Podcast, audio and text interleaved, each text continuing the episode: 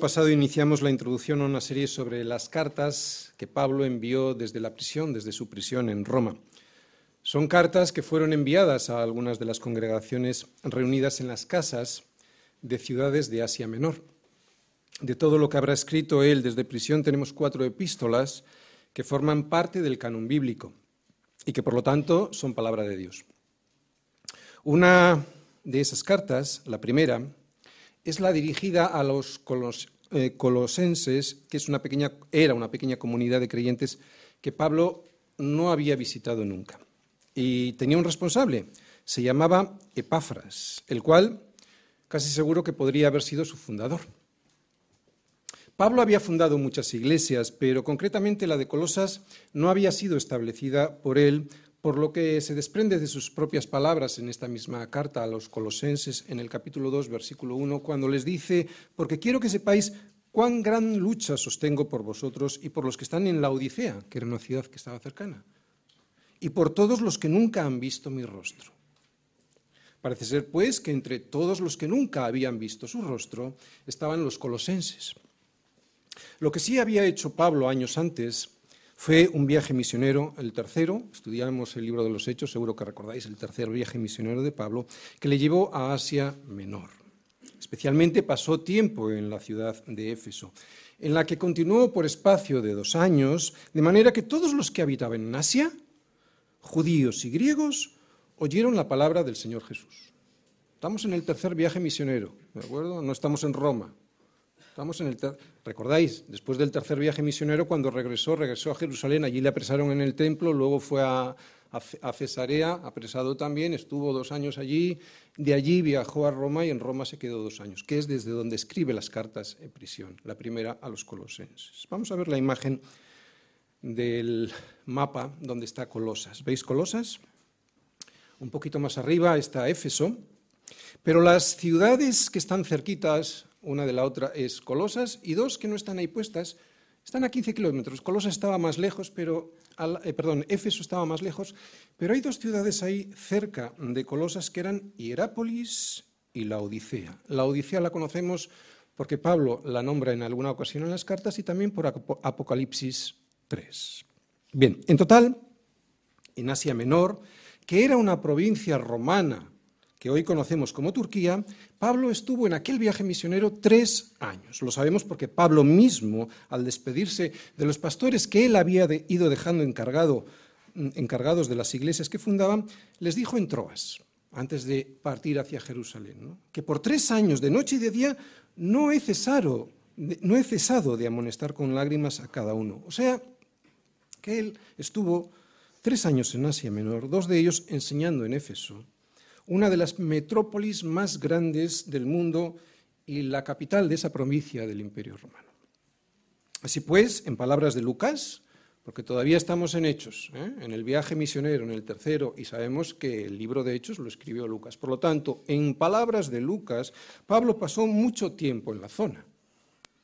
Y como nos dice que todos los que habitaban en Asia, judíos y griegos, oyeron la palabra del Señor, es probable que haya sido durante ese viaje, el tercero, cuando Epafras se convirtió al Evangelio y que él mismo llevara el Evangelio de Jesucristo a otros lugares como Colosas. En esta carta a los colosenses, volvemos a Roma, está en prisión, en esta carta a los colosenses Pablo dice que Epafras era un fiel consiervo suyo en Colosas. Así que le podríamos considerar como el pastor encargado de la iglesia en esa ciudad. Y mientras Pablo estaba encerrado en Roma, Epafras hizo un viaje hasta allí para informarle sobre la situación que se vivía en la iglesia, en la iglesia de Colosas. Por lo que nos dice Pablo al inicio de la carta a los colosenses, no debió ser un mal informe, pero había algo que llamó la atención y alarmó a Pablo y que seguramente fue el motivo por el cual se desplazó Epafras hasta Roma. Se había infiltrado una peligrosa herejía, muy sutil, pero precisamente por eso, por la sutilidad, era muy peligrosa. Colosas era una ciudad ni muy grande ni muy importante. Lo había sido en el pasado, aunque para cuando Pablo ya se encontraba en Roma, en el año 60, 62 más o menos, Ya hacía tiempo que la ciudad había dejado de ser lo que fue. Pero aunque ya no era lo que fue, estaba situada en un valle con un terreno muy fértil. ¿vale? ¿Veis ahí donde está Colosas? Bueno, pues ahí había un río, que había un valle muy fértil. Este terreno, donde estaba situada la ciudad de Colosas, era un terreno excelente para los pastos. Y los pastos son excelentes para el ganado. En este caso, en Colosas era ganado ovino. Y las ovejas dan lana. Y con la lana se producen tejidos. Y con los tejidos que ellos producían y unas aguas excelentes que tenían, eran unas aguas freáticas excelentes para teñir tejidos, pues podrían hacer vestidos. Y con los vestidos vendría el comercio. Y todo esto, el comercio, ya sabemos que siempre atrae a los judíos. Así pues, en esta ciudad había una colonia significativa de judíos, algunos de los cuales al escuchar que el Mesías ya había llegado, creyeron en el Evangelio. Aún así, como he dicho, era una ciudad muy pequeña. El descubrimiento de aguas termales en una ciudad cercana, en Hierápolis, había dejado desplazada a Colosas. Y también en la vecina Laodicea, el comercio se expandió mucho y dejó de ser un cruce importante de carreteras que pasó a la Odisea, así que dejó a Colosas esta situación de sus vecinas, la dejó como la menos importante, la dejó un poquito más aislada de lo que había sido en años anteriores. La gente prefería ir a Hierápolis de turismo o placer y a la Odisea a comerciar y a negociar. Éprafas era el responsable de las iglesias de esa zona. Y esto es lo primero que podemos aprender de esta carta, aún antes de entrar en los versículos como vamos a ir viendo. Lo primero que podemos aprender es que aunque Colosas era una, ciudad insignificante comparada con las vecinas Laodicea e Hierápolis, resulta que en la Biblia tenemos una carta canónica que Pablo escribe a una iglesia que está en una ciudad sin importancia, ni política ni económica, y con una membresía muy pequeña. Y esta es la lección que aunque a los ojos de los hombres era una ciudad muy pequeña y su iglesia insignificante, a los ojos de Dios, y atención, para su propósito, Colosas era una ciudad muy importante. Fijaros si es importante o era para Dios esta ciudad que hoy estamos hablando de ella. Bien, hemos visto la situación geográfica, política y económica de Colosas en los años más o menos 60-62. Pero ¿por qué les escribe Pablo ¿Qué es lo que les tenía que decir Pablo a los colosenses ayer y qué es lo que nos tiene que decir esta carta hoy a nosotros? Por lo que se deduce de la carta, la herejía que había aparecido en Colosas se parecía mucho o se parecía mucho a lo que hoy conocemos como la secta de la nueva era. Misticismo, esoterismo, ocultismo, sincretismo, mitología, prácticas pseudocientíficas, espiritismo. Algunos, para algunos en la iglesia de Colosas digo, para algunos Jesús tan solo era un maestro. Y los ángeles, atención, tenían un papel fundamental. ¿Por qué? Porque los ángeles eran considerados como los mediadores. Se podía establecer contacto espiritual con el más allá a través de los ángeles. Por lo tanto, eso lo que permitía era recibir, según ellos, unos mensajes de contenido doctrinal. Ellos no negaban a Cristo. ¿De acuerdo? Pero con la adoración a los ángeles lo que le quitaban era su preeminencia y su, que es su supremacía, ¿no? Al invocarlos como mediadores para buscar sabiduría, y también le quitaban su suficiencia. La suficiencia, Cristo suficiente para todo, ¿no? Cristo no era suficiente. Necesitamos algo más. ¿Os dais cuenta que no es una carta que sea ajena a nosotros? Esto se oye mucho. Epáfras estaba muy preocupado porque los falsos maestros que se habían introducido en la iglesia de Colosas estaban enseñando que podían ser superiores a los demás mortales si descubrían a través de los ángeles los secretos profundos del universo. Les enseñaban estos falsos maestros que esto se conseguía adorándoles, siguiendo una serie de normas dietéticas, guardando ciertos tipos de días pues de fiesta y mortificando el cuerpo mortificando el cuerpo. Menuda mezcla, ¿eh? Cristo casi había desaparecido. O sea, que en la iglesia de Colosas se estaba enseñando que no era suficiente Cristo. No era ni preeminente ni suficiente, sino una especie de cristianismo que necesitaba ser mejorado. ¿Os suena? Y se mejoraba mezclándolo con paganismo griego y ritualismo judío. Evidentemente todo esto chocaba radicalmente contra el Evangelio y Pablo lo censura en su carta. Epafras era un pastor que les predicaba la doctrina apostólica, la que él había aprendido de Pablo. Ese ministerio, el pastoral, por llamarlo de alguna manera, de Epafras, Pablo se lo tiene que recordar a los colosenses. Les dice, todo lo que habéis aprendido, como lo habéis aprendido de Epafras, nuestro consiervo amado, que es un fiel ministro de Cristo para vosotros. Pero los falsos maestros se habían metido en su ministerio. Y el pobre pastor, pues fue hasta Roma para pedir ayuda y corrección. Este problema está muy presente en el día de hoy. No hay nada más que ver y entrar en las redes sociales de algunos cristianos para ver cómo mezclan el Evangelio con prácticas que nada tienen que ver con el mensaje apostólico. Un ecumenismo, por ejemplo, un ecumenismo que no tiene en cuenta la palabra de Dios, sino la unidad por la unidad, en donde Cristo es simplemente un adorno, pero nunca el fundamento de esa unión, de ese ecumenismo. El todo vale y el cualquier camino es suficiente de nuestros tiempos. Ecumenismo el rechazo y a veces el desprecio del carácter absoluto de Cristo, o sea, de su supremacía. Cristo es un maestro, nos vale como maestro. Las dudas o la negación de la deidad de Cristo, la búsqueda de remedios humanos que niegan la completa suficiencia de Cristo para la salvación, lo que a los colosenses se les decía filosofías, tradiciones de los hombres y rudimentos del mundo. Todo esto también está Incluso en las librerías cristianas vemos muchas veces ¿no? libros que nada tienen que ver con Cristo. 15 razones, 15 motivos, 15 formas de Cristo como un complemento.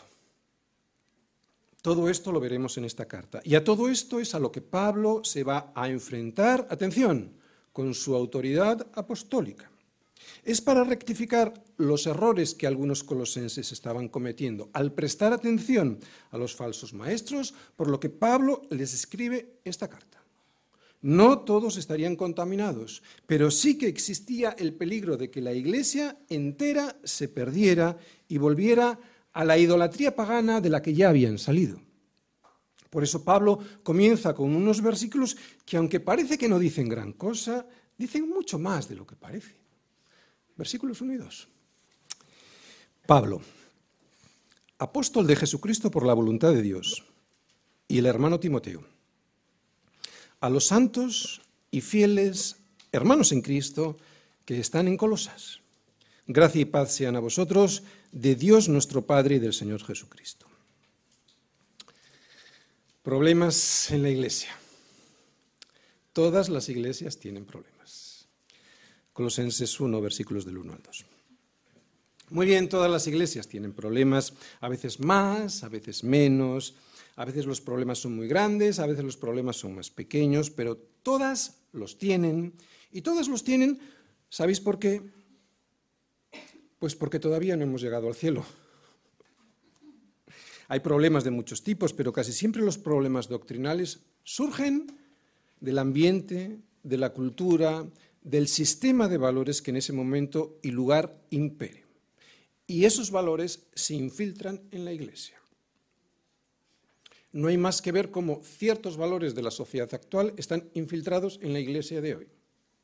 Ideología de género, aborto, eutanasia, un feminismo malentendido que no tiene nada que ver con la feminidad.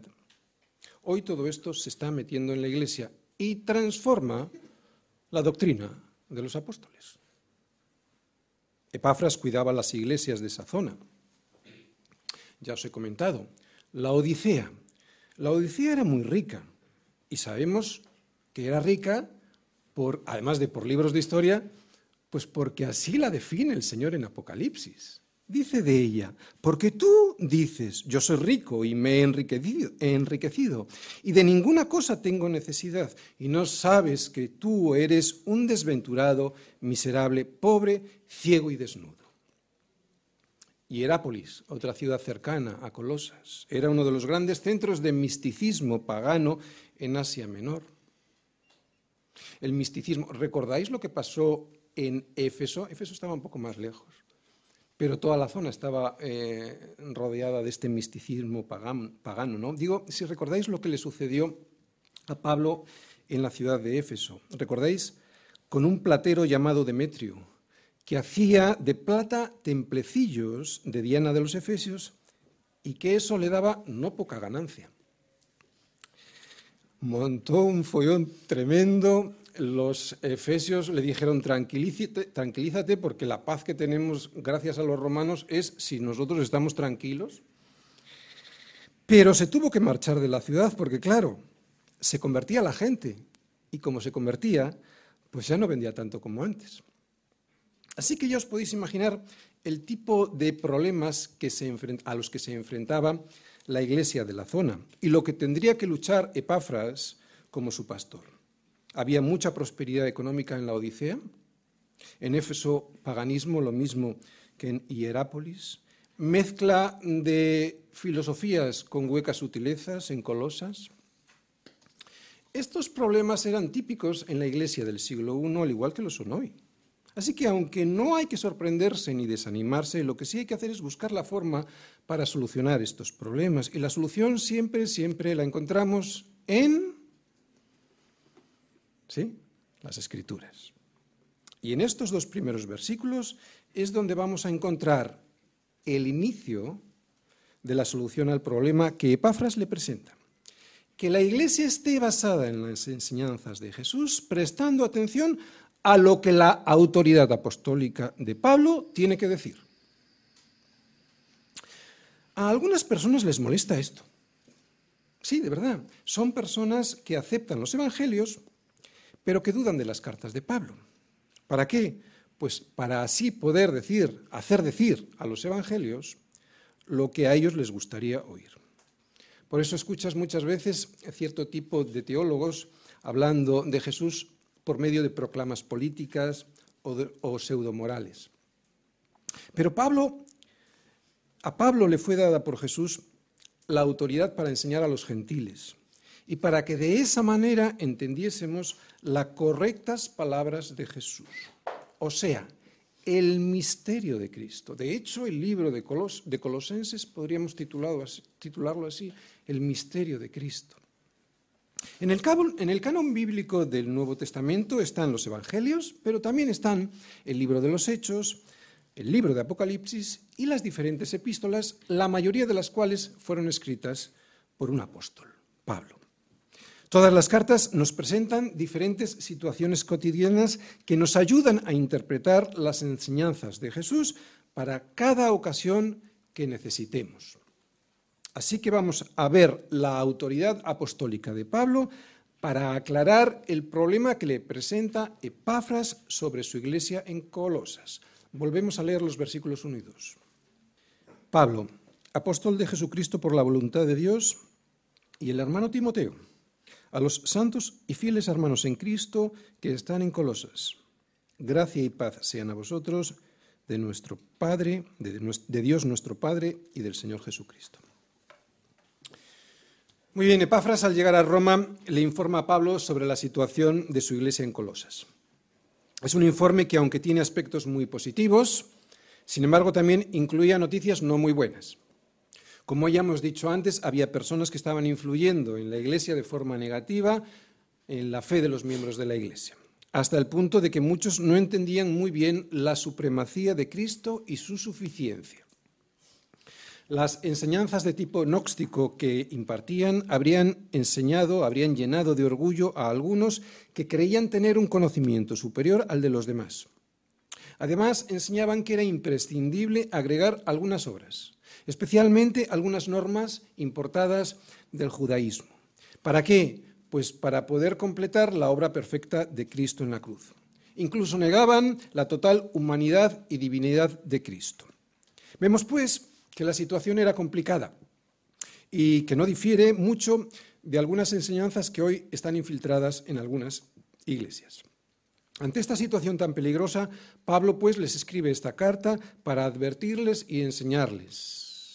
Advertirles y enseñarles. Advertirles de que nadie les engañe por medio de filosofías y huecas sutilezas según las tradiciones de los hombres y conforme a los rudimentos del mundo, sino según Cristo. Es en Cristo donde tenéis que estar basados. Y enseñarles quién realmente es Cristo él es la imagen del Dios invisible, el primogénito de toda creación. Colosenses, no es solo un maestro, Él es en quien están escondidos todos los tesoros de la sabiduría y del conocimiento. No necesitáis buscar a los ángeles. Es por eso que solo necesitáis a Él, a Él para entender y conocer todo lo que realmente necesitáis entender y conocer. Y además, colosenses, vosotros estáis completos en Él. Este era el propósito principal de la carta.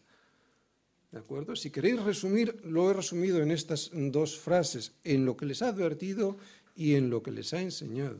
Este es el resumen principal de la carta y la inicia presentándose, o sea, inicia esta carta presentándose él. Como apóstol de Jesucristo. Mirad, vamos a poner un esquema de estos dos versículos. Hay un esquema de tres puntos. Primero, ¿quién envía la carta? Segundo, ¿A quiénes se la envía? Tercero, ¿qué les desea? Primera parte, ¿quién envía la carta? Bien, lo que vemos es que el remitente es Pablo, porque es Pablo quien la escribe. Por lo menos es el autor intelectual de ella, aunque se lo hubiera escrito físicamente otra persona. Y empieza así, fijaros. Pablo, apóstol de Jesucristo. Bien, ¿Por qué dice Pablo todo lo que dice en su carta y que ya hemos adelantado antes, todos estos problemas que había en Colosas? ¿Y por qué dice lo que dice Pablo? Y sobre todo, sobre todo, ¿por qué lo dice con la autoridad que lo dice? Primero, porque lo que ha oído de Epafras es un peligro para la Iglesia. Y segundo, porque él tiene la autoridad como apóstol de Jesucristo para corregir este desvarío. Un apóstol de Jesucristo es alguien escogido por Cristo y enviado por Él para predicar el Evangelio y de esa manera establecer iglesias por el mundo entero, con el fundamento de los apóstoles, con el fundamento que los apóstoles enseñaban, que, no era otro que el fundamento de Cristo. Así se lo dice Pablo a los Efesios. Les dice que tenían que edificar la iglesia, claro que sí, edificadla, pero sobre el fundamento de los apóstoles y profetas siendo la principal piedra del ángulo Jesucristo mismo. La primera vez que en Hechos de los Apóstoles se nos enseña qué es la Iglesia, se nos dice que perseveraban en qué? Perseveraban en la doctrina de los apóstoles, en la comunión unos con otros, en el partimiento del pan y en las oraciones.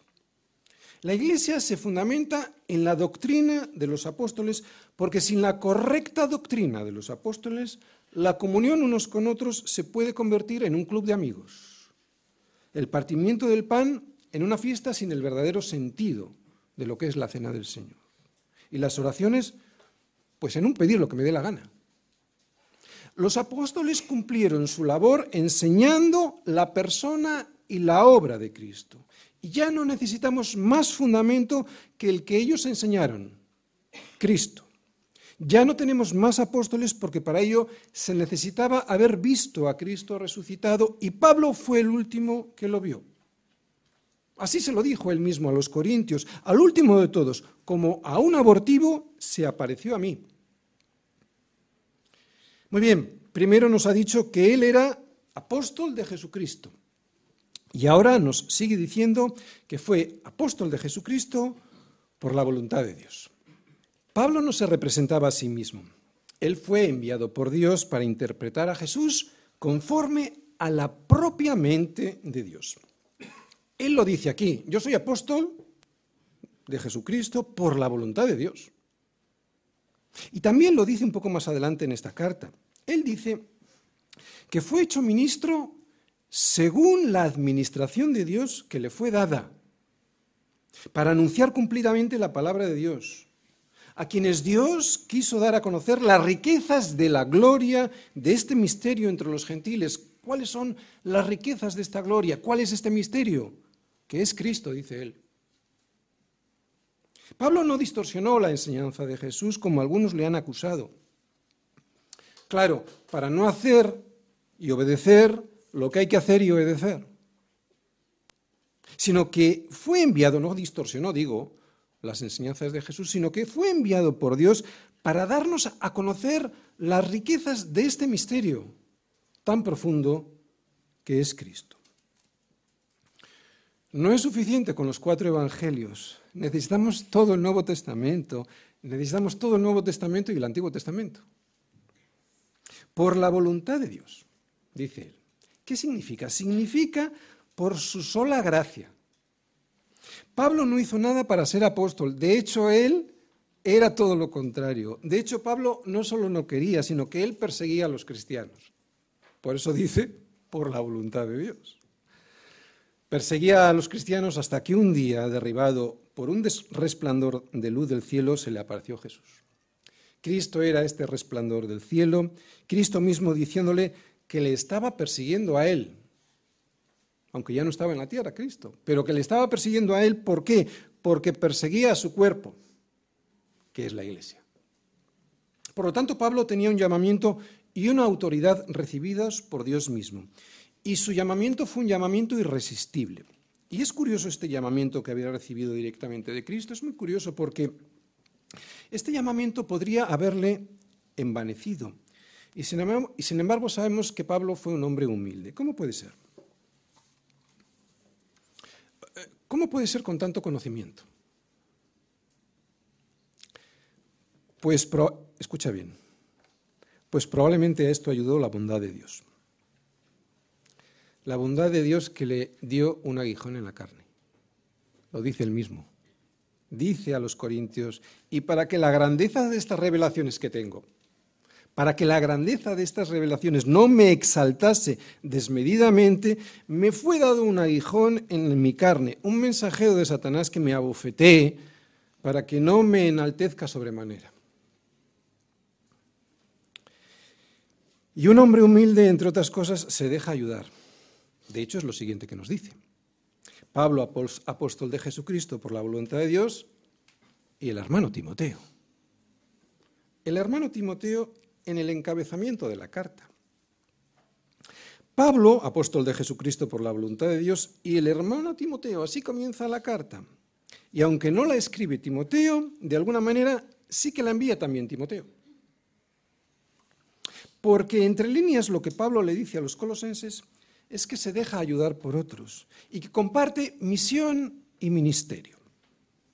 Otra vez vuelvo a decir lo del aguijón. Pablo fue llamado por Dios nada menos que como un apóstol de Jesucristo. Pero como todos nosotros era un hombre y un hombre caído. Necesitaba pues ser disciplinado para que no se ensoberbeciera. Lo que Pablo recibió en su carne es lo mismo que recibimos todos sus hijos disciplina. Porque el Señor al que ama, disciplina. Suena duro, suena muy duro, pero azota a todo aquel que recibe por hijo.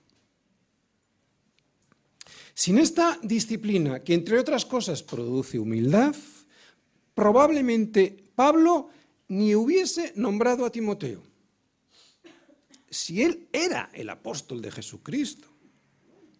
Esta es una tentación muy fuerte para los que están en autoridad que en los créditos ni aparezca Timoteo, que no aparezcan los demás.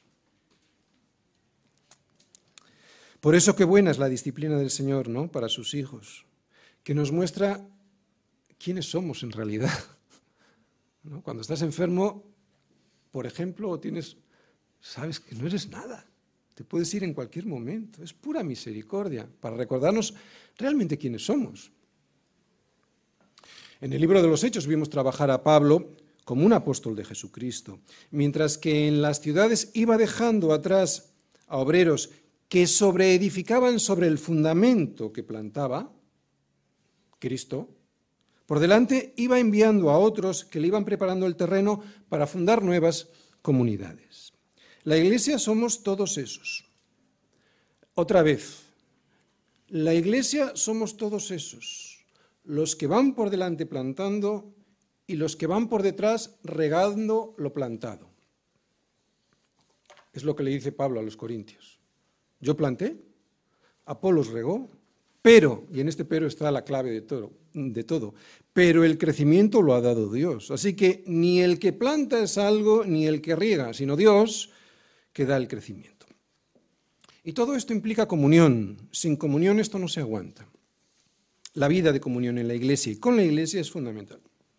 A ver, un cristiano no solo tiene una relación vertical con Dios, eso lo hacen algunas personas que hablan mal de la iglesia y hablan mal de la iglesia para no ser molestados, porque no se congregan. Pero Dios quiere que seamos molestados. Ahora lo explico. Un cristiano no solo tiene una relación vertical con Dios, sino una relación horizontal con los hermanos. La vida en la iglesia y con la iglesia es fundamental para nosotros porque es la que Dios usa para enseñarnos, para pulirnos, para que aprendamos a servirle muriendo a nosotros mismos. Y es esto lo que no nos gusta. Es esto lo que significa ser molestados. Que alguien me enseñe, que alguien me llame la atención. Pasa mucho en las iglesias, ha pasado recientemente en nuestra iglesia con una célula del exterior, ¿no? Se corrigió a alguien se molestó y se marchó. Ya lo dice Proverbios. Corrige al necio y te odiará, corrige al sabio y te amará. Una versión libre de Proverbios 9.8, pero dice esto. A Timoteo en esta carta no le presenta como a un alumno o como a un discípulo que lo era, sino que le llama hermano. Así pues, en esta frase tan sencilla, el hermano Timoteo, nos dice que la iglesia está compuesta fundamentalmente de hermanos. Hay profesiones y oficios en la iglesia, pero todos son hermanos. Lo que Pablo nos muestra aquí con el hermano Timoteo son todos aquellos que trabajan en las iglesias, aunque no se les vea tanto como al pastor. El hermano Timoteo son todos aquellos que sostienen la iglesia de la manera que sea y que por eso, porque sostienen a la iglesia, son parte de un cuerpo que Dios llama su iglesia. Un cuerpo que sin ese sostén de los hermanos de los miembros no podría caminar.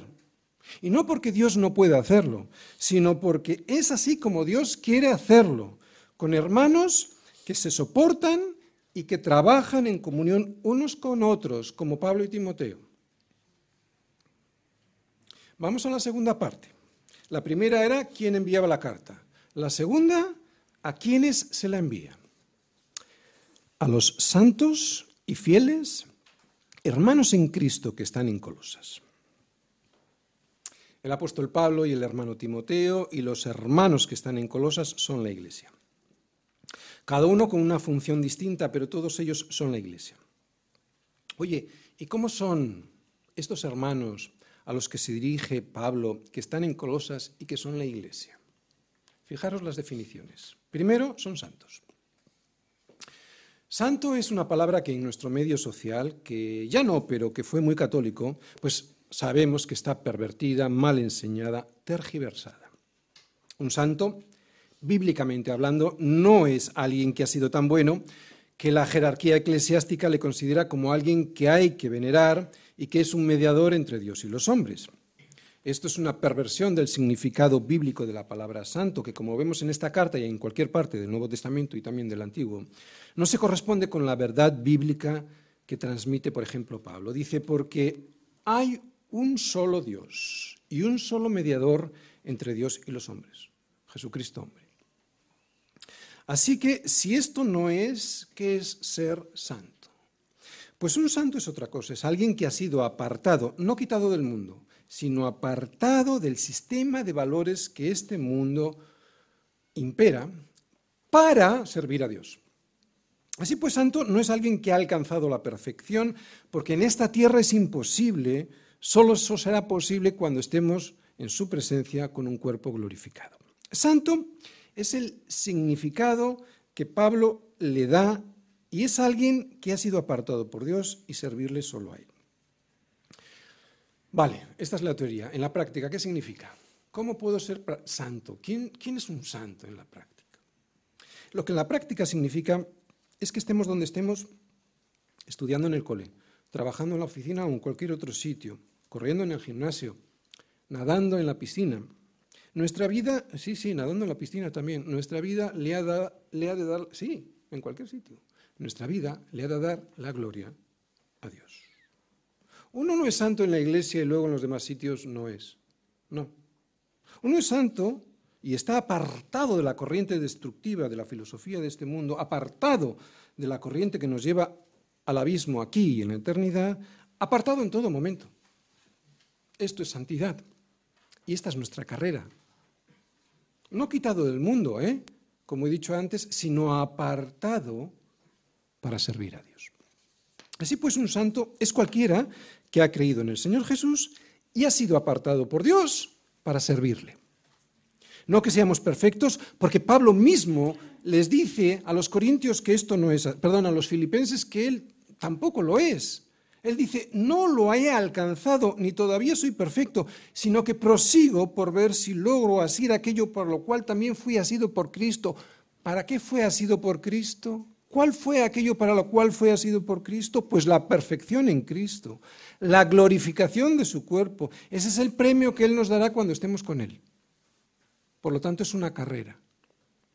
Y esto también es un privilegio, porque hemos sido apartados no porque lo valemos, de hecho es todo lo contrario, sino que Dios nos escogió y nos apartó para sí, depositando sobre nosotros su favor de una manera inmerecida, para que, con ese mantenimiento que Él nos da, que es su gracia, podamos servirle. ¿Cuánta gente pide bendiciones? No sabe ni lo que pide. Las bendiciones es el mantenimiento de Dios que Dios nos da para servirle, no para hacer lo que nos da la gana, ni para disfrutar de ello. Aunque disfrutemos, pero puede, puede ser también sufriendo. Por eso un santo es cualquiera que ha creído en el Señor y que ha sido apartado para servirle, apartado por Dios. Pero también ha de ser fiel a esa santidad. De hecho, santo y fiel van unidos, porque la santidad sin la fidelidad a esa santidad no se sostiene. Y es lo que vamos a ver ahora. Segundo, ¿qué dice? Son fieles. Les llama santos y fieles. Bien, debemos distinguir entre dos tipos de fidelidad, perdón, de santidad. La santidad posicional y una santidad progresiva. ¿Qué es la santidad posicional? Es aquella que adquiero cuando Dios me aparta para sí y la adquiero no porque yo lo valga, sino porque me arrepiento de mis pecados y acepto el sacrificio vicario que en la cruz Cristo hizo por mí, en ese momento soy santo porque soy justificado por Dios. He sido hecho santo. Es en un instante. ¿De acuerdo? Santidad posicional. Pero luego hay una santidad progresiva. ¿Qué es? La santidad progresiva es la que va perfeccionando mi vida, caminando por la senda de los justos, que es como la luz de la aurora, que va en aumento hasta que el día es perfecto. Esta segunda acepción de santidad es la que Pablo define de alguna manera como fidelidad. Y Pablo reconoce en los miembros de la iglesia de Colosas que son santos, escogidos por Dios y fieles, porque desean seguir por ese camino de santidad, pero hay que corregirles. De hecho, más adelante les dice que está agradecido por esa fidelidad, que la demuestran en el amor unos con otros, en la comunión que tienen unos con otros y en la fidelidad a Cristo. Y esto es lo tercero que vamos a ver. Tercero, son hermanos en Cristo que están en Colosas. Bien, seguimos con la santidad. La santidad no puede ser una virtud privada, un ejercicio solitario aquello que los monjes pretendían hacer ¿no? cuando se apartaban en un monasterio. Ha de ser juntos, en Colosas o en cualquier otra ciudad. Es juntos como se ha de vivir la santidad y ha de tener un vínculo, Cristo. Por eso ahora los llama hermanos, porque están juntos y en Cristo. No solo juntos, en este caso en Colosas, sino juntos y en armonía y en fidelidad a Cristo. Los cristianos no pueden ir por su cuenta porque eso no es ser cristiano. Los cristianos no pueden dejar de congregarse como algunos tienen por costumbre, sino que nos debemos exhortar considerándonos los unos a los otros para estimularnos en amor y a las buenas obras. Cristiano, un cristiano es alguien que da y recibe. Un cristiano es alguien que ama y es amado. Alguien que llora con los que sufren y que se goza con los que gozan. Un cristiano debe vivir en comunión porque necesito enseñar y ser enseñado. Y eso solo se puede hacer en comunión con mi comunidad que está en Colosas o en cualquier otra ciudad. ¿Os dais cuenta la frase? Hermanos en Cristo que están en Colosas. Está hablando de una unidad en Cristo, una armonía y juntos, porque allí envía, el Señor bendición y vida eterna. Ahora bien, la hermandad no puede estar basada en cualquier otra cosa que no sea Cristo. Si no es así, esa hermandad, ¿sabéis lo que es? Pues una reunión cualquiera, un club, una asociación, una asamblea social, pero nunca será una iglesia. El vínculo que nos une es Cristo. Y es aquí donde podría surgir otro problema en la iglesia. No buscar la hermandad en Cristo, sino andar buscando otros intereses como en el caso de Colosas, según las tradiciones de los hombres, conforme a los rudimentos del mundo y no según Cristo. Es difícil la comunión en la iglesia. Sí, lo vemos en todas las cartas, pero sin Cristo es imposible.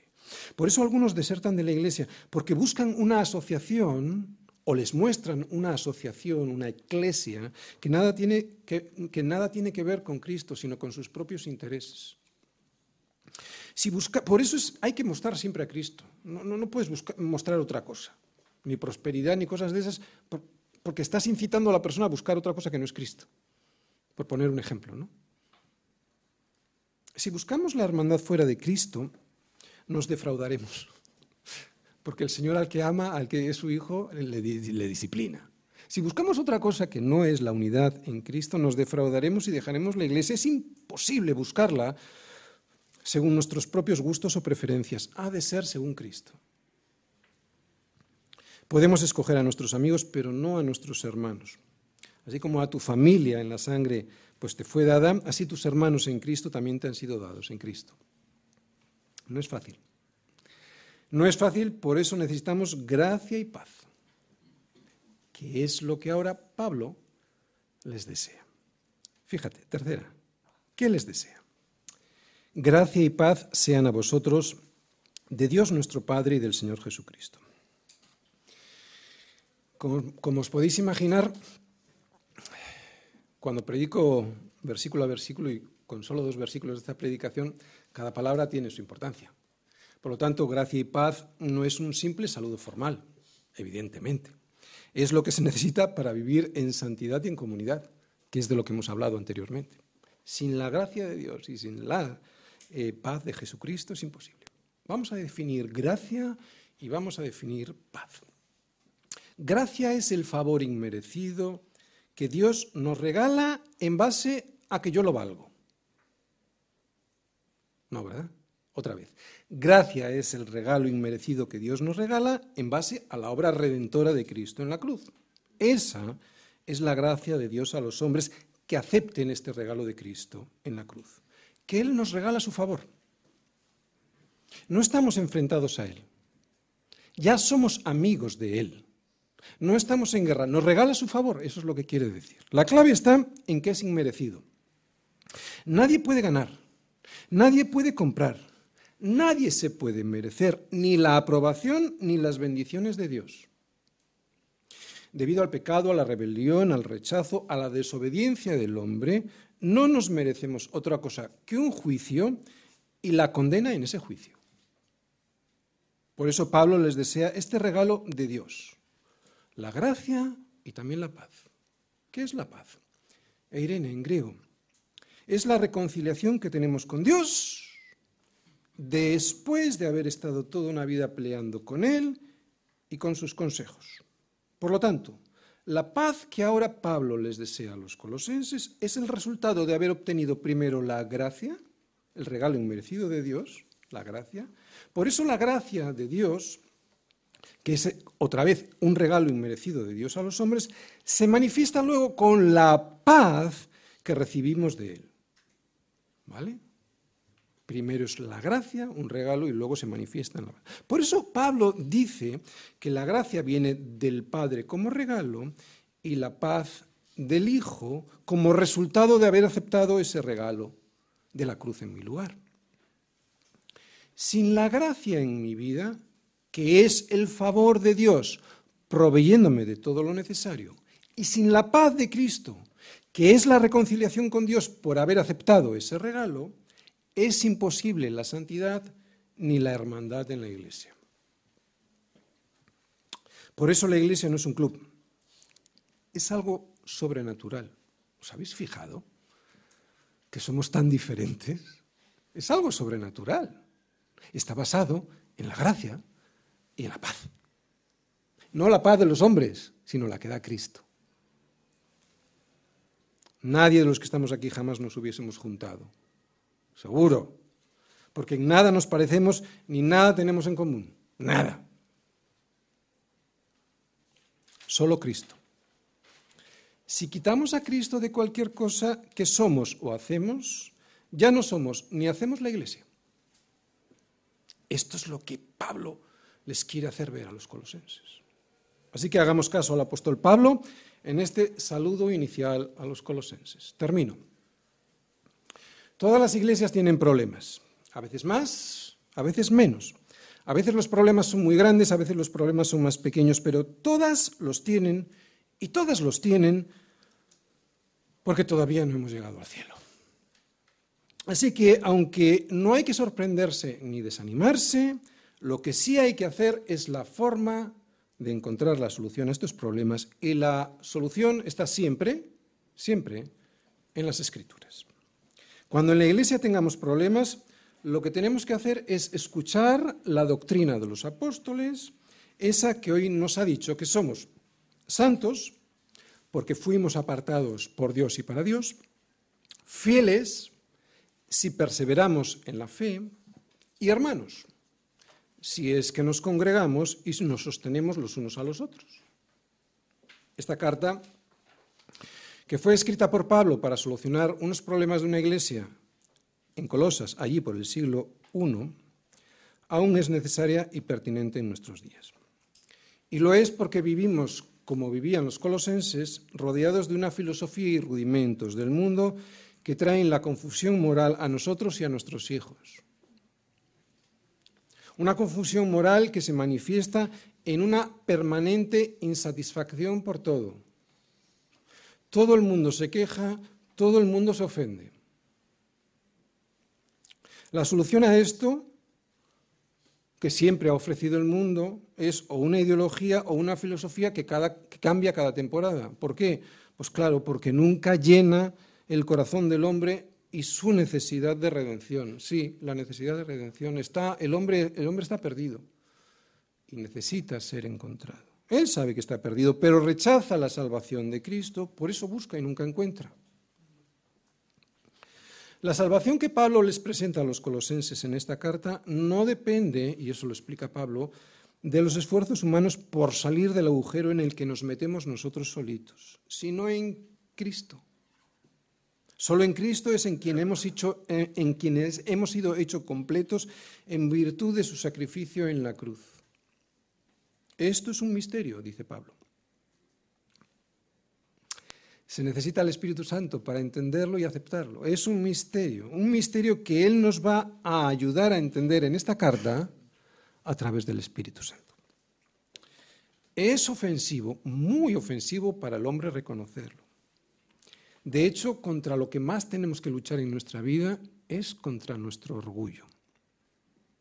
Pero es necesario reconocerlo, digo, para nuestra salvación.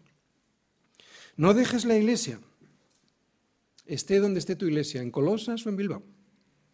Te expondrías a ti y a tus hijos a que alguien os engañe por medio de filosofías y huecas sutilezas según las tradiciones de los hombres, conforme a los rudimentos del mundo y no según Cristo. Todas las iglesias tienen problemas. Pablo lo sabía. Y sabía que no es fácil sobrellevarlos.